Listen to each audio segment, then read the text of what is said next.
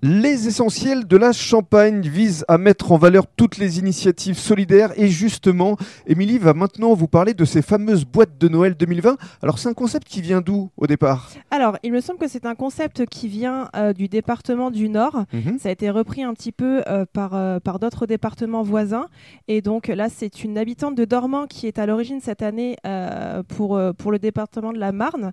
Et donc le concept en fait consiste à, à réunir plusieurs, plusieurs petites choses qui euh, peuvent faire plaisir aux plus démunis. Donc là l'opération elle est destinée aux, aux sans-abri Mhm. aux sans-abri de la Marne.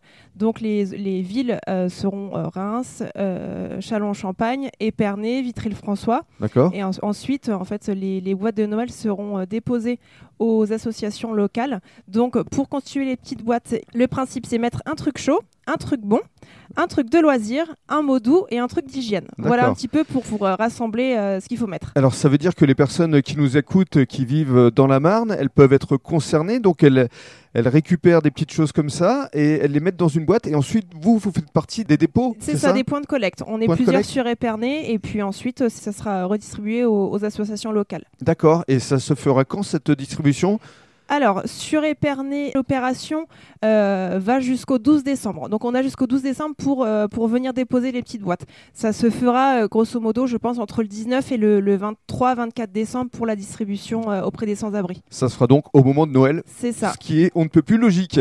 Et dans le cadre du troisième podcast, vous souhaitez mettre en valeur quelqu'un que vous connaissez bien? Oui, mon conjoint, Thomas Foissy, qui a le magasin La Pièce Unique juste à côté de chez moi. Et cette pièce euh, unique, effectivement, elle porte bien son nom parce que euh, c'est un concept tout à fait novateur. C'est ça. Et justement, il va tout nous dire dans le cadre du troisième podcast. Merci.